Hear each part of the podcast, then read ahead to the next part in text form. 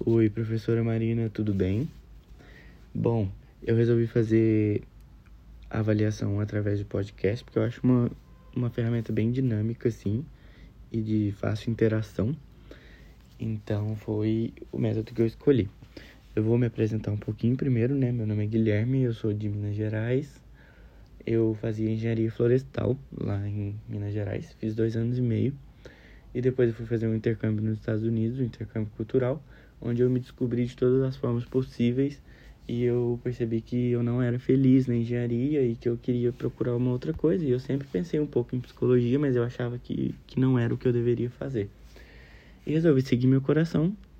Voltei para o Brasil agora há pouco e apliquei para uma transferência aqui para a Univale, que eu sempre vi a Univale como uma universidade muito boa. E deu tudo certo e aqui estou, né? E tô gostando muito, tô encantado com a psicologia. Eu acho que é um mundo bem mais colorido do que o da engenharia. E, e é isso. Bom, as suas aulas são incríveis, só para constar. E de início a gente viu uma, uma breve introdução sobre a psicologia, né?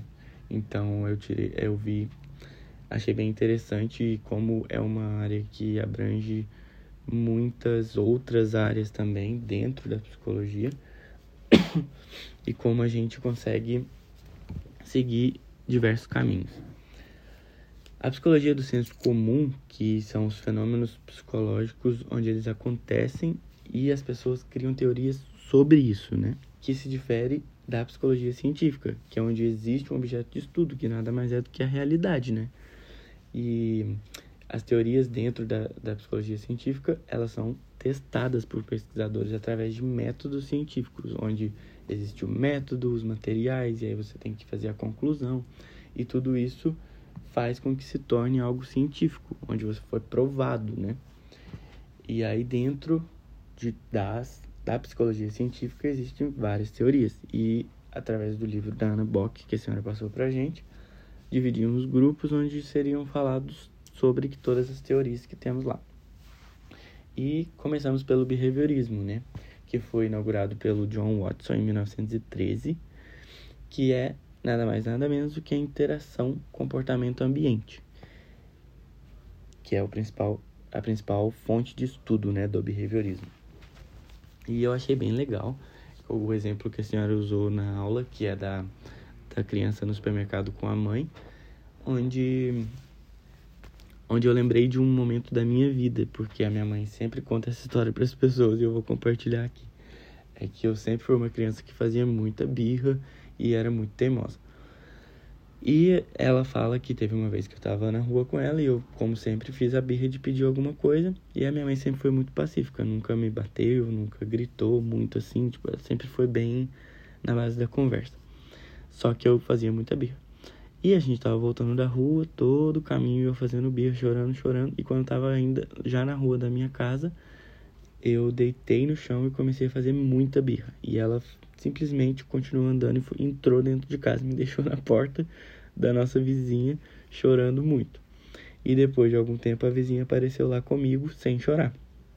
E aí é, eu refleti sobre isso, porque eu vi que foi total behaviorismo. Ela usou de uma ferramenta para gerar consequência, né? Porque temos o ambiente e aí rola o estímulo, através do estímulo eu vou ter uma resposta e o que ela fez para com que eu parasse de chorar ou não foi a consequência que ela usou, né? E ela me deixar lá chorando foi uma consequência que gerou uma punição, porque segundo ela Todas as outras vezes que rolou a birra, eu já não fazia mais. Então, se eu continuasse fazendo, seria teria sido um reforço, mas foi uma punição. E isso me fez entender totalmente sobre a teoria do behaviorismo e eu achei muito interessante. A psicologia comportamental, no geral, tá me gerando um fascínio. No começo da, da aula, eu não, eu não aceitava, mas depois eu falei, meu Deus, é muito interessante. Porque eu vejo também em momentos da minha vida que do, do ambiente, eu comecei a observar situações do meu dia a dia, onde gero estímulo e como eu reajo àquilo e como eu mudo aquilo também, né? Então foi bem interessante para mim. E dentro do behaviorismo ainda a gente tem o behaviorismo radical, que o comportamento ele pode ocorrer independente dos eventos passados. É essa a ideia que eles trazem, né? Foi pelo meu entendimento. Então, é, também é bem interessante. E a gente ainda vai seguir com os outros assuntos, né? Que vão ser nas próximas avaliações. Por enquanto a gente falou só do behaviorismo e da que é, está dentro da psicologia comportamental no geral, né? Que eu achei muito legal. Principalmente os testes que eles fazem também lá com o cachorro. Então, é bem interessante e está fazendo todo sentido para mim. Me fez ver de, é, as situações do dia a dia de uma forma diferente.